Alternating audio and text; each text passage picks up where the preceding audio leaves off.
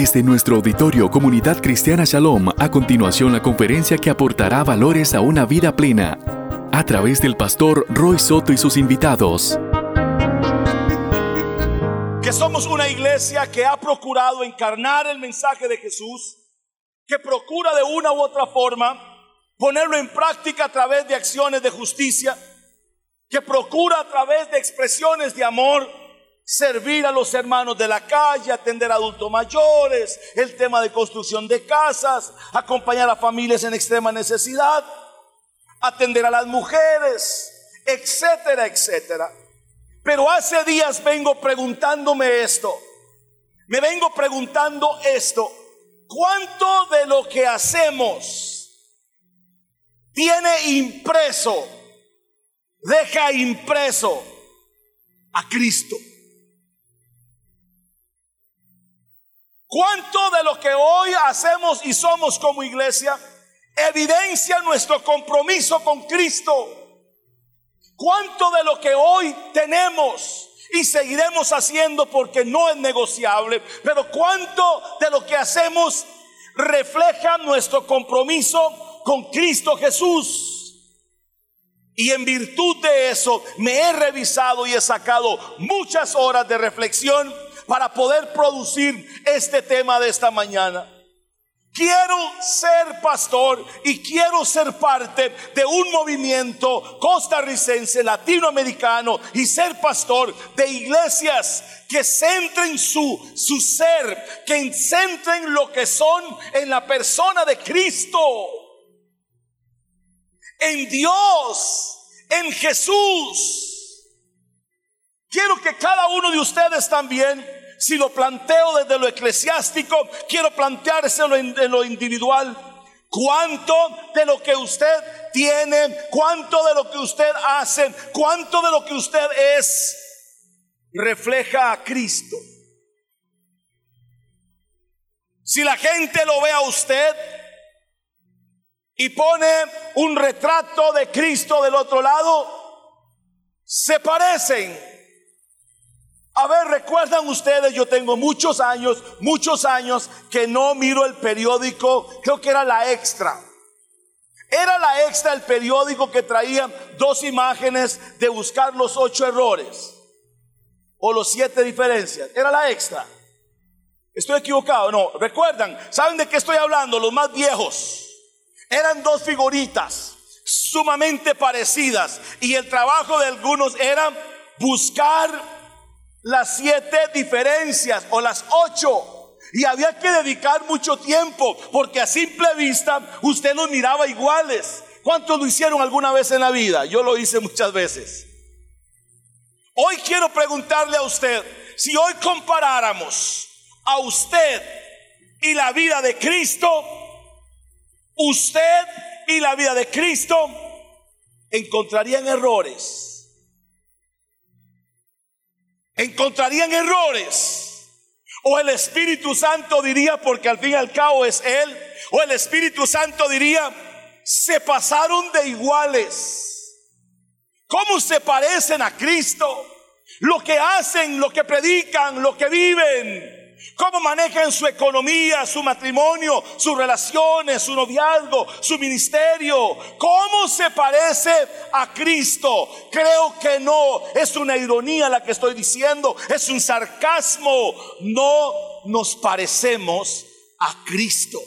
Y si hay un llamado de Dios por el que voy a gastar mi próxima década, es hacer todo lo posible para que la gente que me escuche, como yo lo personal, evidenciemos nuestro compromiso con Cristo. Por lo menos un amén, hermano. Lucas 10:20 dice, dice esto. Sin embargo, alégrense porque, alégrense no porque los demonios se someten a ustedes sino más bien porque sus nombres están escritos en el libro de la vida en los cielos. Usted debe recordar el pasaje y aquí empiezo a esgrimar un poquito la conferencia de hoy. Usted debe recordar que Jesús había delegado sobre los 70 el poder para ir y hacer el mensaje del reino. Ellos habían salido de gira, se fueron de misioneros y pasaron un tiempo haciendo la misión. Ahora resulta que ellos vienen de camino, vienen de regreso y vienen contentos. Diga conmigo contento, vienen contentos. Y vienen diciendo cosas como estas. Voy a parafasearlo. O sea, voy a poner en otras palabras lo que ellos dijeron. Oye, eh, vio qué bien que nos fue. Oye, ¿viste lo que pasó? Y lo voy a poner todavía al ardor nuestro. ¿Vio cómo, cómo te usó Dios en la campaña? ¿Viste cuántos endemoniados eran libres? ¿Viste cuántos milagros, cuántas sanidades? Por favor, ábrase. Ellos vienen felices, contentos. Vienen contentos, felices por lo que habían hecho, por los milagros que habían hecho. Y ahora resulta que vienen seguramente pensando y diciendo, con nada, de seguro, cuando le demos el reporte al jefe, el jefe nos va a felicitar porque el jefe se llama Jesús. Jesús nos envió y ahora le vamos a decir a Jesús, mire Jesús, vea el reporte.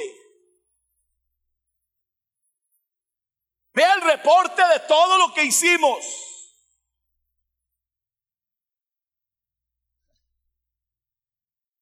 Jesús nos está viendo.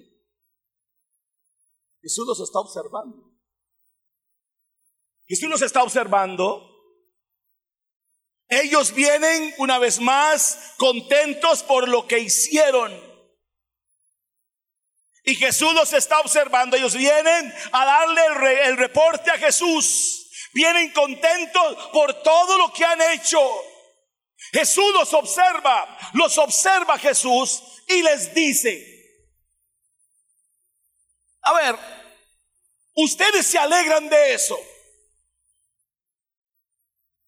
La pregunta entonces de, de rebote sería, ¿acaso si yo hubiera sido uno de ellos, acaso Jesús no debemos alegrarnos por ver los, los endemoniados ser libres y los enfermos sanos? ¿No le parece? Jesús está diciéndoles, ustedes se alegran de eso. No se alegren porque los demonios se sometan a ustedes. Alégrense. Porque sus nombres están escritos en el libro de la vida. A ver, Pastor Roy, me, me, perdió. ¿Qué quiere decir? ¿Sabe qué quiero decir? Que nuestra valía, nuestra identidad, nuestro cristianismo no debe ser en función de cuánto hago para agradar. Nuestra valía como cristianos es lo que ya somos en Cristo. Lo que ya soy en Cristo, un hijo de Dios. Mira lo que estoy trabajando para mis conferencias de esta semana en Cuba para que oren. Porque me parece a mí que hay una gran tentación en muchos de definir la iglesia, de definir nuestra cristiandad a partir de lo que hacemos, de llenar nuestra agenda, de llenarnos de activismos, de llenarnos de compromisos para llegar en la noche a decirle al jefe, al Señor, viste todo lo que hice. Usted vio, Señor, todo lo que hice. Y el Señor le va a decir, usted se alegra por todo eso. Si hubieras aprendido a reposar en mí, hubieras disfrutado más la identidad que usted tiene en mí, porque usted no me convence por lo que hace, usted ya me convenció por lo que es. ¿No le parece maravilloso? Bueno, por lo menos a mí, quizás estoy predicándome a mí mismo hoy. Vivimos en la era del tener para legitimar el ser Dicho de alguna forma, hoy vivimos en una era de que usted vale por lo que tiene y no por lo que es. Y de esto me han escuchado hablar muchas veces. Me preocupa muchísimo. Me preocupa muchísimo que Shalom se convierta en una iglesia que le guste hacer y perder la esencia. Me preocupa mucho, muchísimo ser una iglesia reconocida en más de 66 países, donde hemos viajado, donde conocen de lo que hacemos, pero me preocupa que todo eso simplemente sea un activismo que nos robe la presencia de Cristo. ¿Qué es lo que define? ¿Qué es lo que le define a usted como cristiano? Una vez más, estás dejando impreso en tu vida, en tu diario vivir, la imagen de Cristo. ¿Qué es lo que define a una iglesia hoy? Y aunque ustedes no son pastores, les regalo este insumo. Sus logros a nivel de infraestructura, su visión hacia los pobres, sus esfuerzos misioneros a los países no alcanzados, sus éxitos como influencer en inglés, como gente de influencia. El tener un pastor, un apóstol estrella que todos conocen. Ser una iglesia consultora para los políticos de turno, como salió un día de estos una. ¿Qué es lo que le da carácter a la iglesia? Nada de esto define la identidad de una iglesia. Lo que define la identidad de una iglesia es que Cristo sea reconocido como Señor y autoridad soberana sobre todo lo que es y sobre todo lo que hace. ¿Cuál es el modelo de referencia entonces? Cristo. ¿Cuál es el modelo de referencia para descubrir cómo ser una iglesia cristocéntrica, no centrada en el, activismo? Voy a leer esta frase que la voy a publicar en mi próximo artículo. En tiempos de ideologías de género, la iglesia debe revisarse en los cristianos para determinar si se convirtió en un híbrido, en una construcción social donde pensamientos y filosofías la degeneraron abandonando la obra magistral del Espíritu Santo. ¿Qué piensa Pablo? Porque como ahora todo es una construcción social, porque hoy yo puedo amanecer en una posición y mañana me construyo en otra, entonces me salió lo sarcástico y pregunto, ¿será acaso que también la iglesia es una construcción social? Que depende de todos los pensamientos que le vengan, de todas las corrientes que le caigan, así define su identidad habiendo abandonado que la iglesia, quien la forma, quien la especializa, quien la perfecciona, es la palabra a través del Espíritu Santo. ¿Cómo ser una iglesia cristocéntrica, centrada en Cristo? Apocalipsis capítulo 2, versículo 5 dice estas palabras y con esto parto a sistematizar un poquito mi propuesta. Recuerda de dónde has caído y arrepiéntete y vuelve a practicar las obras que hacías al principio. Si no te arrepientes, iré y quitaré de su lugar el candelabro. Y hago énfasis, saco como una pinza.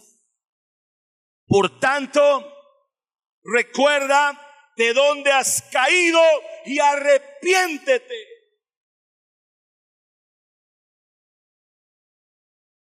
Mi propuesta entonces para hacer una iglesia centrada en Cristo y no centrada en lo que hacemos.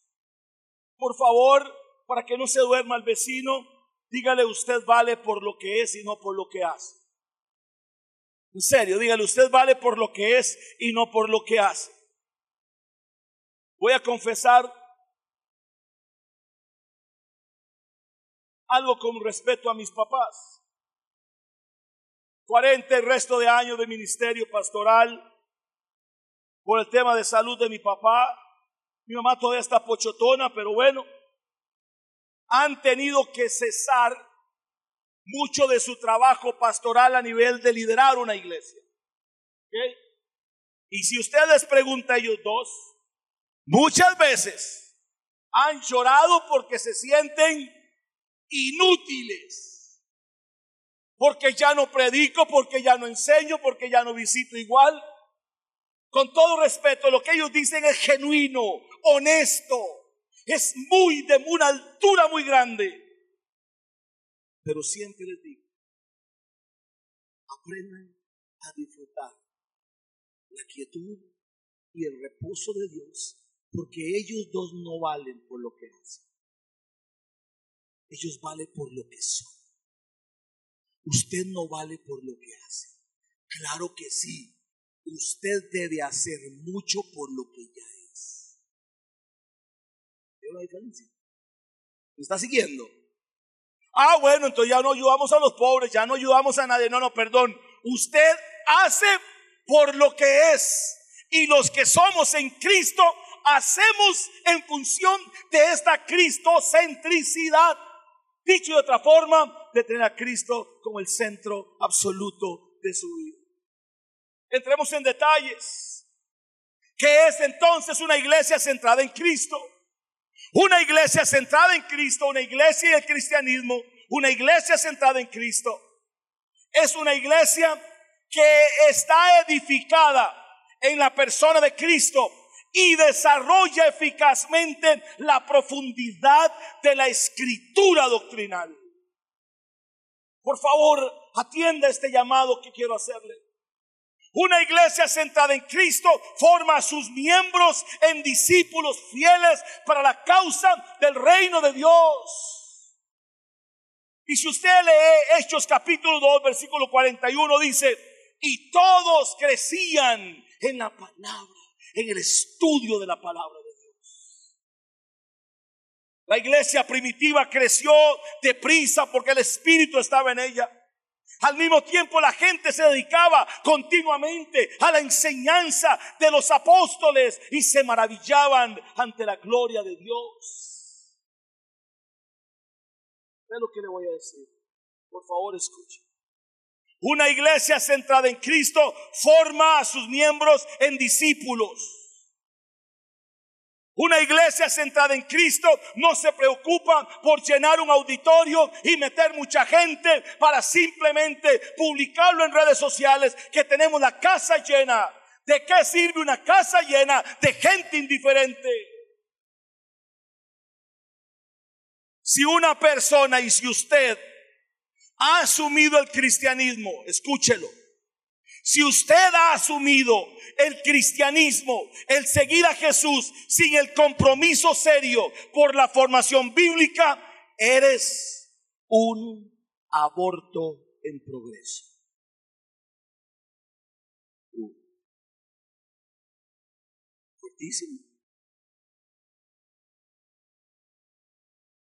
Si usted no quiere crecer en la Biblia, y rechaza los jueves de Biblia que damos aquí y rechaza todos los espacios de formación. Y en la casa no lee la Biblia, no lee un manual, no se está edificando. Usted, con todo respeto, es un aborto en progreso. Nuestro qué grosero, yo tengo el Señor. Mire, conocer a Cristo no significa confesarlo. Tienes que conocerlo a través de una vida de discipulado y de formación bíblica seria. A ver, ¿cuánto estás escuchando? Le voy a hacer un... Por favor, hágame este favor. Pregúntele al que está a su lado que le diga hoy, ya, ya, dígale, ¿cuál fue el versículo de la Biblia que estudió esta semana? A ver. Randall, usted no se me va a jugar, dígaselo a Aide. A ver, quiero verlos. A ver, por favor, hable. Hable qué fue lo que estudió. Bueno, por lo menos si vino el jueves, el jueves fue una extraordinaria clase la que di aquí. Dios realmente usó el jueves. ¿Qué fue lo que estudió? A ver, ¿me puede decir qué fue lo que estudió? ¿Aprendió algo de la Biblia? Un cristiano, una iglesia centrada en Cristo, disipula a su gente para la misión del reino de Dios.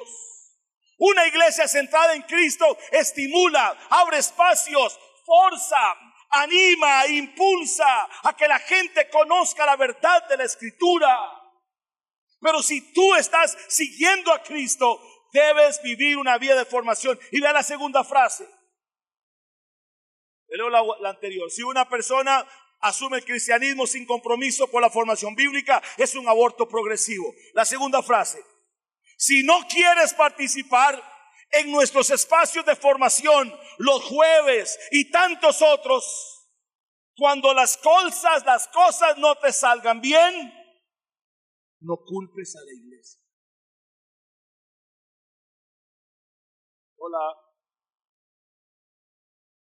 Hola, están aquí gente bella.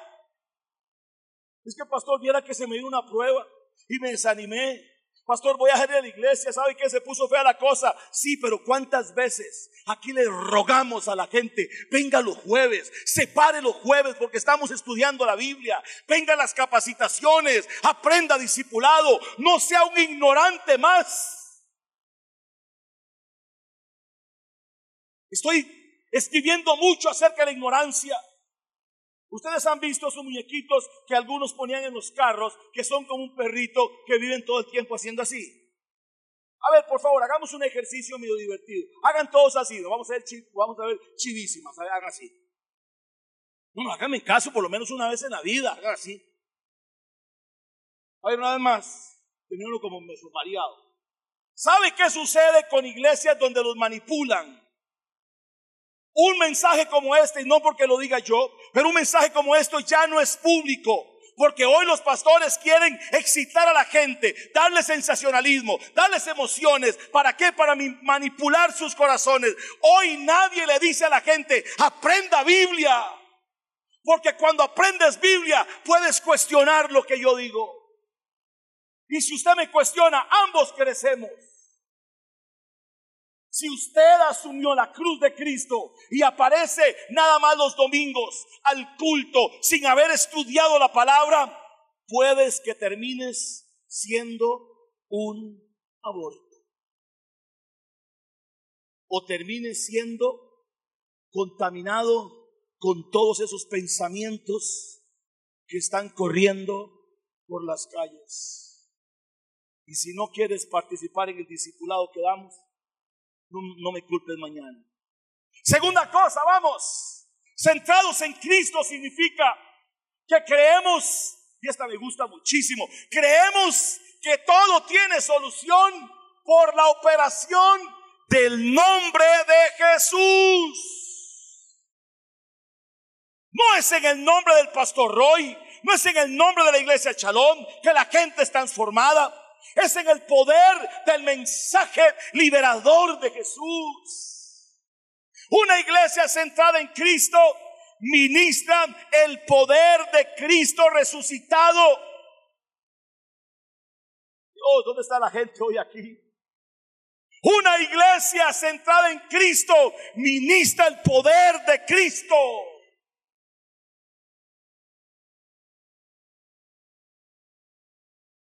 No es la figura la que atrae.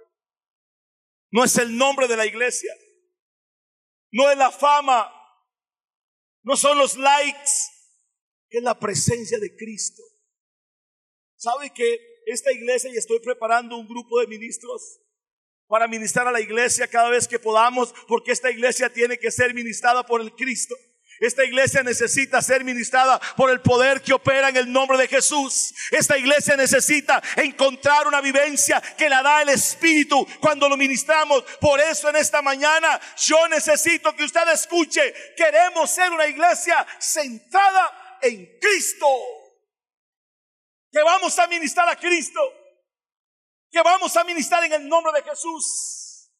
Porque yo creo firmemente que hay poder en el nombre de Jesús.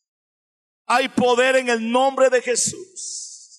Hay poder en el nombre de Jesús. Y yo en esta mañana me levanto en contra de todo y llevo cautivo las mentes a la obediencia de Cristo. Y en el nombre de Jesús, toda violencia espiritual, todo lo que venga aquí a perturbar, a impedir que el mensaje penetre, se va en el nombre de Jesús, porque esta iglesia descansa en la persona de Cristo.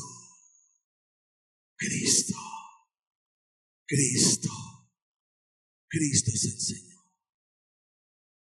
Cristo es el Señor. Y el Cordero inmolado fue clavado en la cruz. Y cuando ya no tenía belleza alguna y era desfigurado, no, no, no se encontró en él ninguna hermosura. Herido y flagelado, sangre corría por su cuerpo las espinas incrustadas en su frente. La daga que había perforado su costado había hecho que el último poquito de agua saliera. Y en esa cruz de holocausto, el Cristo que hoy exalto en esta mañana, se levantó, se levantó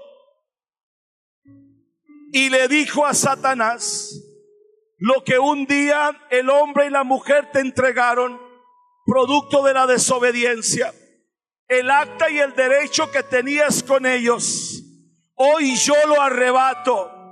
Y Jesús en la cruz tomó al reino de las tinieblas y lo exhibió en la cruz, lo exhibió públicamente exhibió públicamente, exhibió públicamente al reino de las tinieblas, al enemigo, al dueño de la creación, lo exhibió públicamente y triunfó sobre ellos en la cruz.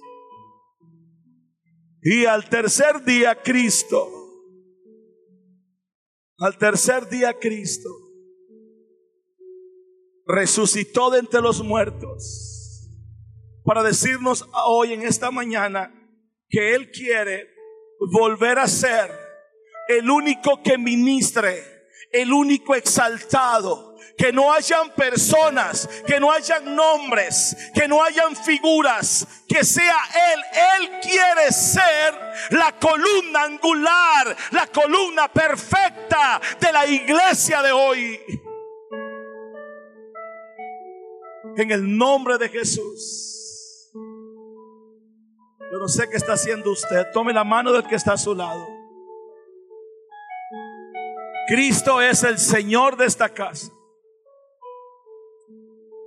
Y todo lo que ustedes tienen que dar, la impresión de Cristo. Cristo. Cristo, tú eres el Señor, el Quirios. Libera esta iglesia. Libera esta iglesia, Padre. Libera a los que nos escuchan. Una iglesia centrada en Cristo que ministra el poder de Cristo a la gente. Que el Espíritu Santo es ministrado sobre la gente. En el nombre de Jesús. En el nombre de Jesús. Hay poder en el nombre de Cristo. Hay poder en el nombre de Jesús. Aleluya. Hay poder en el nombre de Cristo. Hay gente insensible, hay gente que está en otras. Pero algo está pasando esta mañana. Levante sus manos ahí donde está. No haga nada más. Cristo quiere volver a ser el Señor de su vida. Cristo quiere ser el Señor de la iglesia. Cristo quiere que se caigan las figuras. Cristo quiere que se caigan los rótulos. Cristo quiere que se caigan la idolatría, la avaricia. Cristo quiere ser el Señor de la iglesia. A Él sea la gloria, la honra, el poder por los siglos de los siglos. Aleluya. Aleluya. Aleluya. Cristo, sea el Señor de esta casa. Cristo, sea el Señor de nuestros ministerios. Cristo, sea el Señor de la alabanza. Cristo es el Señor de nuestras finanzas. Aleluya. Aleluya.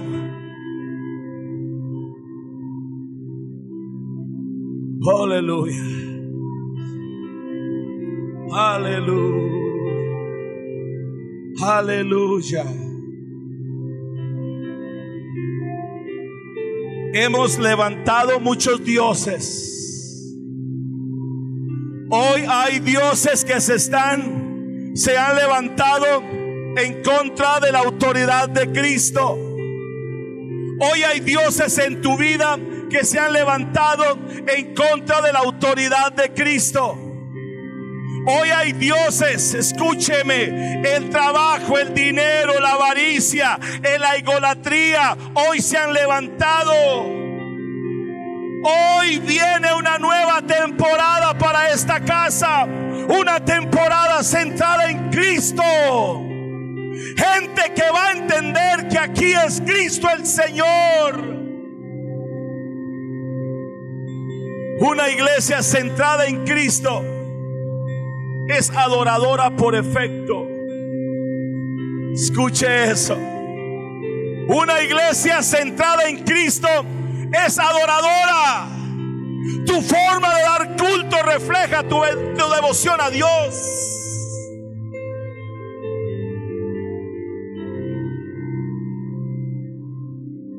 ¿Saben qué dice el Señor? Estoy celoso de lo que ustedes adoran que no soy yo. ¿Sabe de qué está celoso el rey? De la forma en que adoramos equipos de fútbol, de la forma en que adoramos el trabajo, el dinero, en la forma en que adoramos al hombre y la mujer. Anhelo una iglesia vibrante en la adoración y en la oración una iglesia que, que sea vibrante en la alabanza. Una iglesia centrada en Cristo es una iglesia adoradora. Este llamado que voy a hacer no es para gente que no conoce a Cristo. Usted se puede quedar sentado siendo indiferente, no hay problema. Quiero que se ponga en pie todo aquel y aquella que reconoce a Cristo como Señor y que sabe que Él merece nuestra adoración y nuestra alabanza. Aleluya. Aleluya por lo que estás haciendo en esta iglesia. Porque se van a caer los ídolos.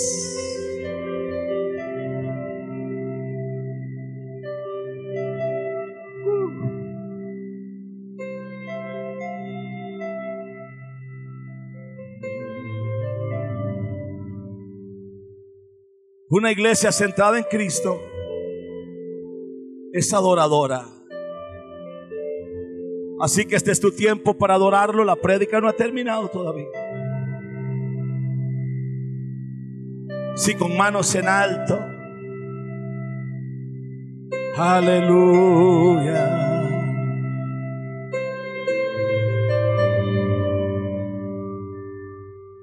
Y los 24 ancianos adoran al rey. Ahí donde usted está, usted que me escucha por Eco Radio, adore al Señor.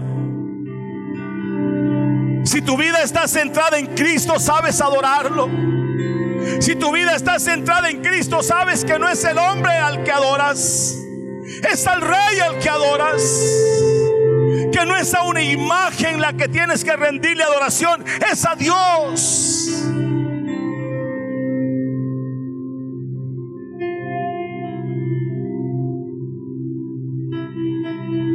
Se rompe la adoración.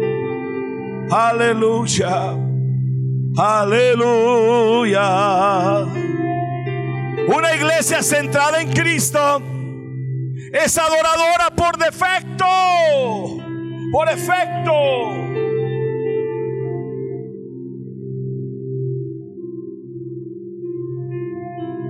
Si mi pueblo me ayudan con un poquito de referencia porque estoy bien, ya me está quedando sin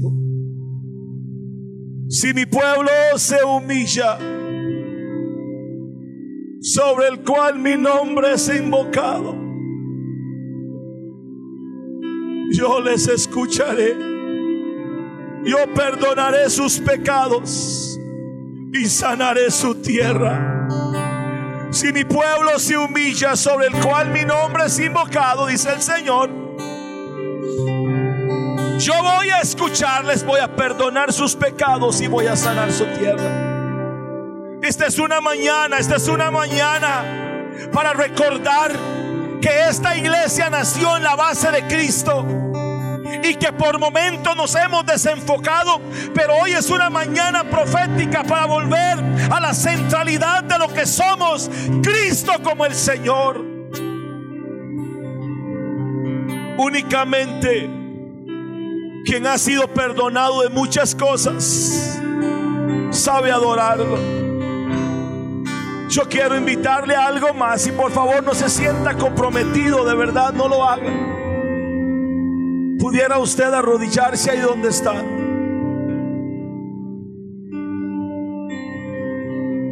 Pudiera arrodillarse todo si puede. Y vamos a decirle al Señor de rodillas que vuelva a tomar el control absoluto de esta casa.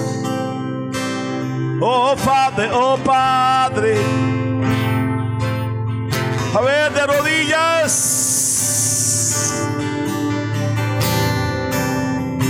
Seguimos con aleluya el tradicional. Suavemente.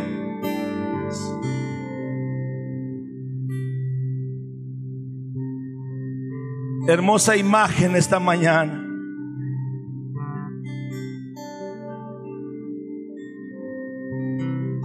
Hoy vamos a pedir perdón. Señor, Perdónanos. Perdónanos.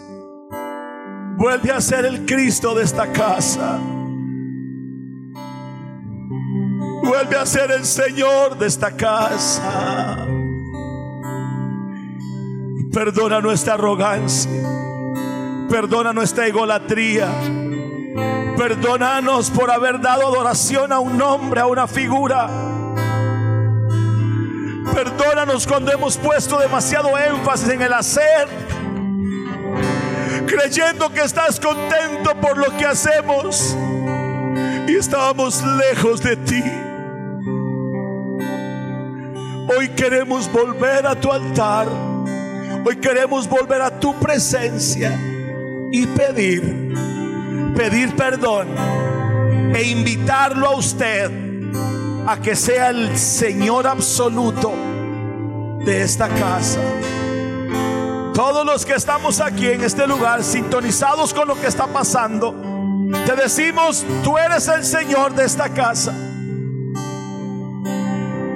Ordena las cosas en el nombre de Cristo Jesús.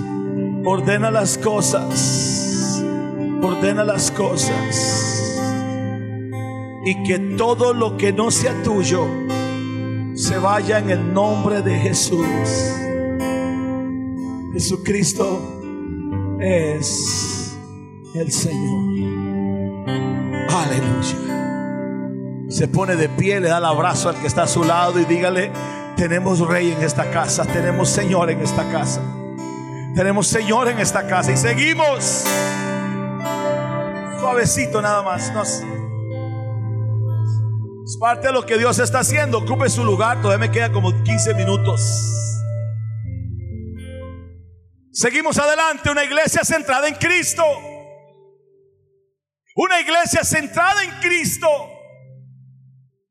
Una iglesia centrada en Cristo que no levanta figuras, sino que lo corona Él. Una iglesia centrada en Cristo una iglesia centrada en el Evangelio de Jesús. Y espero que siga feliz con lo que le voy a recomendar. Ningún cristiano, ningún cristiano que se diga ser seguidor de Cristo será egoísta en su generosidad para la iglesia. Cuando el Espíritu Santo trabajaba en la iglesia primitiva y tocaba el corazón de muchos, la gente por generosidad daba y se sumaba a lo que Dios estaba haciendo. No figures una vida cristiana centrada en Cristo si aún no eres generoso. Una iglesia centrada en el Evangelio de Cristo, ¿sabe qué hace? denuncia lo injusto. Una iglesia centrada en Cristo es generosa. Si usted es cristiano, debería ser generoso. También una iglesia centrada en Cristo es una iglesia que denuncia lo injusto. Quiero pedirles, iglesia Shalom, oren por lo que Dios está haciendo. Oren por las cosas hasta donde Dios personalmente me está guiando en las últimas semanas. No podemos seguir estando callados. No podemos estar callados frente a lo injusto. Si usted está en algún lugar y ve que algo está pasando injustamente y lo calla, usted es cómplice. Una iglesia centrada en Cristo denuncia lo que está mal con, con mucha autoridad. Una iglesia centrada en el Evangelio de Jesús se caracteriza por una oración ferviente. ¿Sabe qué le hace falta a esta iglesia? Más oración.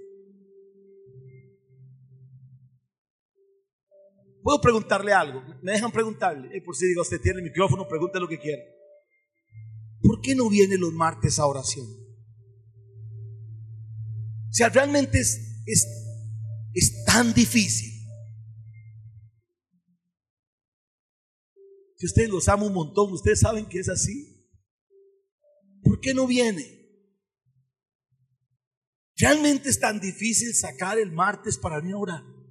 Bueno, usted dice, es que el dinero, bueno, está bien, ya sabía. ¿Por qué no abre su casa e invita a otros hermanos cerca y se unen a orar? Como lo hacen en Poás. ¿Por qué no levantamos lugares de oración en muchos lugares? Si no pueden venir aquí, está bien, pero reúnanse en la casa.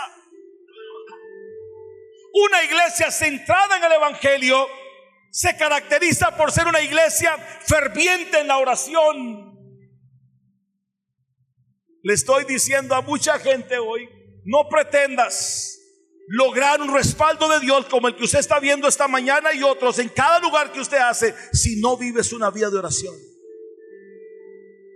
Porque el hecho que Dios use a alguien en la prédica como lo hace conmigo o alguien más, tiene que ver medularmente por largas jornadas de oración en la presencia de Él.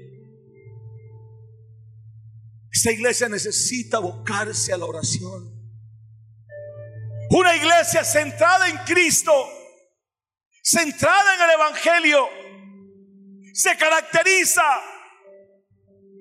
por la evidente, contundente presencia de Dios en todo lo que hace. La iglesia primitiva estaba llena del Espíritu Santo. Hay algunas cosas en este capítulo que probablemente experimentemos en nuestras congregaciones. Estoy orándole a Dios para que haya un derramamiento de su presencia extraordinario aquí. Como esto que está pasando. ¿Sabe por qué no logramos sentir más? Porque usted no está acostumbrado a esto. ¿Sabe por qué usted empieza a orar y en tres minutos se le acabó el repertorio? Porque esa es la precaria oración que vive. ¿Sabe por qué usted con un par de escalofríos ya está llorando? Ahí ya sentía el Señor. No, el escalofrío no es nada. Usted no, usted no sabe lo que es habitar con Él.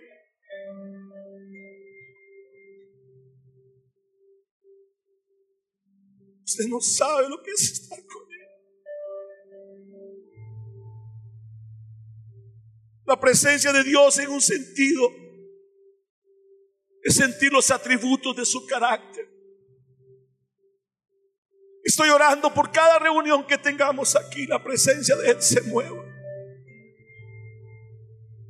¿Y sabe quiénes la vamos a provocar? Los que sabemos que se trata de estar ahí. Nos toca a nosotros. Nos toca a nosotros lo que sabemos que significa estar ahí con Él. Mis palabras pueden ser simplemente una retórica o para alguien un cuestionamiento serio. Me tiene sin cuidado lo que piense. Yo sé lo que es por momentos estar íntimamente con Él y no querer irme. ¿Alguien más sabe de qué estoy hablando? ¿Quién puede levantar la mano y dice, yo sé?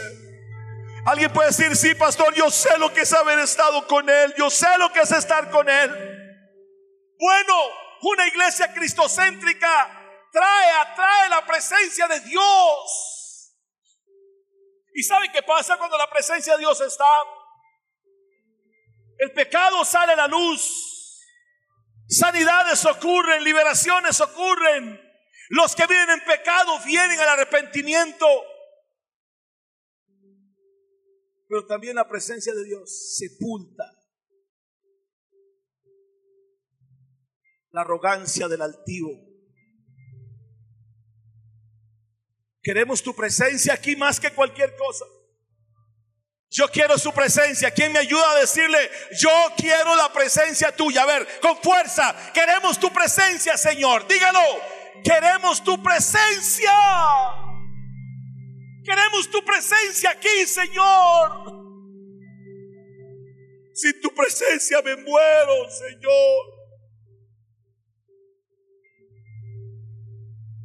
Yo no quiero dar un paso más si tu presencia no va conmigo y no va adelante. Muchos de ustedes y yo nos ha ido mal en decisiones. Nos ha ido mal en negocios, nos ha ido mal en el matrimonio, nos ha ido mal en el ministerio, porque tomamos decisiones fuera de la presencia de Dios. Y sabe que hay gente que se ha parado aquí a pretender ministrar a Dios y yo los veo. Quieren forzar a Dios. Escúcheme. Hay gente aquí que con una guitarra, un bajo, con flan, lo que sea, tocando aquí o predicando aquí inclusive Usted los ve pretendiendo impresionar a la gente de que viven en relación con Dios. Oye, quiero decirle, la gente espiritual discierne a los que son del Espíritu. Cuando un hombre camina bajo la presencia de Dios, hay respaldo en lo que dice, hay respaldo en lo que hace. Así que la próxima vez que se suba aquí, garantícese que viene de haber estado con Él. Estoy orando fervientemente y pagando un alto precio para que este lugar se dé a respetar, para que este lugar de influencia y de administración se dé a respetar, que quienes nos paramos aquí se tengamos el respaldo de Él. Que cuando alguien se para aquí, el Padre, el Hijo y el Espíritu Santo digan, ahí vamos a estar para respaldar lo que ese hombre diga, lo que esa mujer dice, porque vienen de estar en mi presencia. Queremos la presencia de Dios más que cualquier cosa.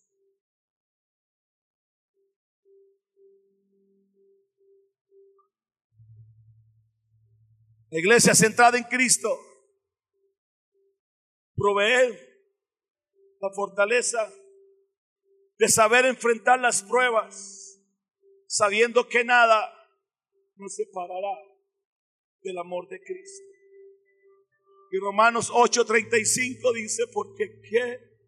¿quién nos podrá separar del amor de Cristo? Tribulación, hambre, muerte, persecución, nada nos separará del amor de Cristo Jesús. Levante su mano y diga, yo estoy pegado a Cristo y nada me va a separar del amor de Cristo. La historia nos revela que nada ha logrado detener la vida de la iglesia. Para quienes están arraigados en Jesús y en Cristo, la roca eterna, nada les va a separar. Así que no se preocupe por todas las propuestas del gobierno, no se preocupe por todo lo que está pasando, no se preocupe. Quiero decirle, no se preocupe. Quien defiende a la iglesia es el Salvador y Señor de ella.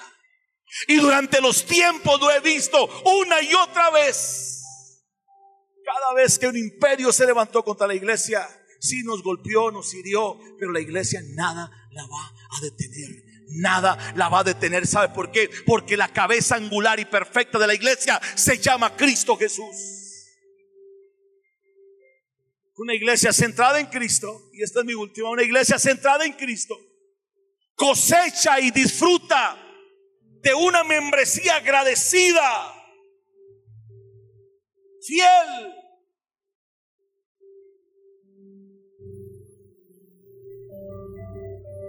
Leal. Estoy pidiéndole a Dios con mucha vehemencia, y lo vamos a ver, nos tiene el tiempo, que usted que se sienta aquí sea leal a esta casa que, que viene a recibir alimento. Porque si usted sale de aquí para ventilar lo que no está de acuerdo y no tiene la cristiandad de decirlo a quien lo dice, usted se está convirtiendo en un enemigo de esta misma casa. Una iglesia que es cristocéntrica disfruta de una membresía fiel, leal, solidaria, unida, esforzada y servidora.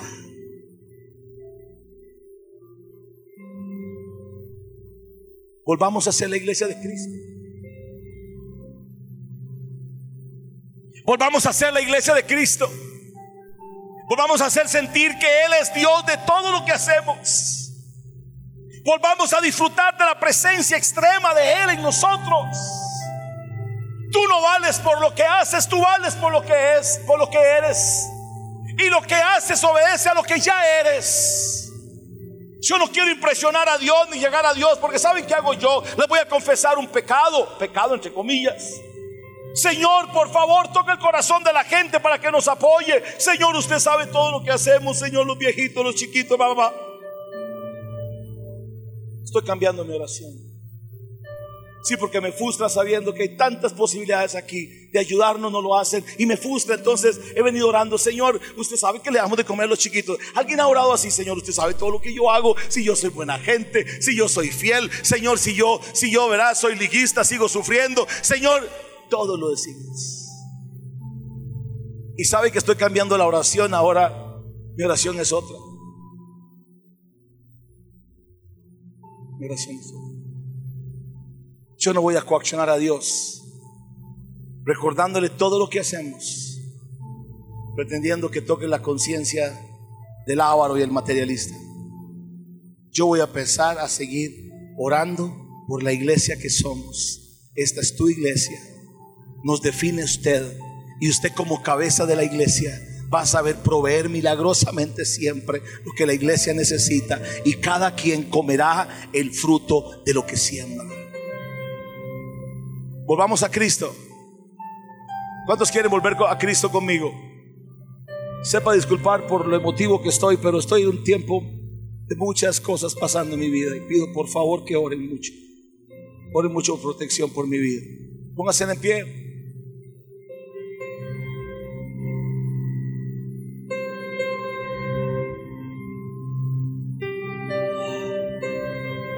Centrados en Cristo no centrados en lo que hacemos, centrados en Cristo. Centrados en la figura de Él, la persona de Él. Tienes que vivir una cristiandad centrada en Cristo. Que todo lo que haces y dices tenga la impresión de Cristo, quede impreso el sello de Cristo. No te dejes contaminar por este sistema pagano. No te dejes contaminar por las propuestas de turno. Tú eres un hijo de Dios. Eres un hijo de Dios que Dios ama entrañablemente. Derramó su vida en la cruz por tus pecados. Te ha dado una nueva identidad. Ya todas las cosas viejas han pasado y en Él todas son hechas nuevas. Favor, cierre sus ojitos si puede hacerlo.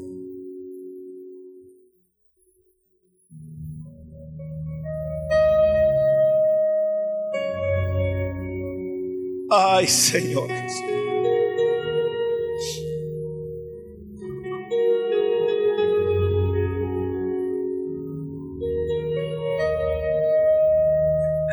Él está anhelando volver a ser el Señor de su vida.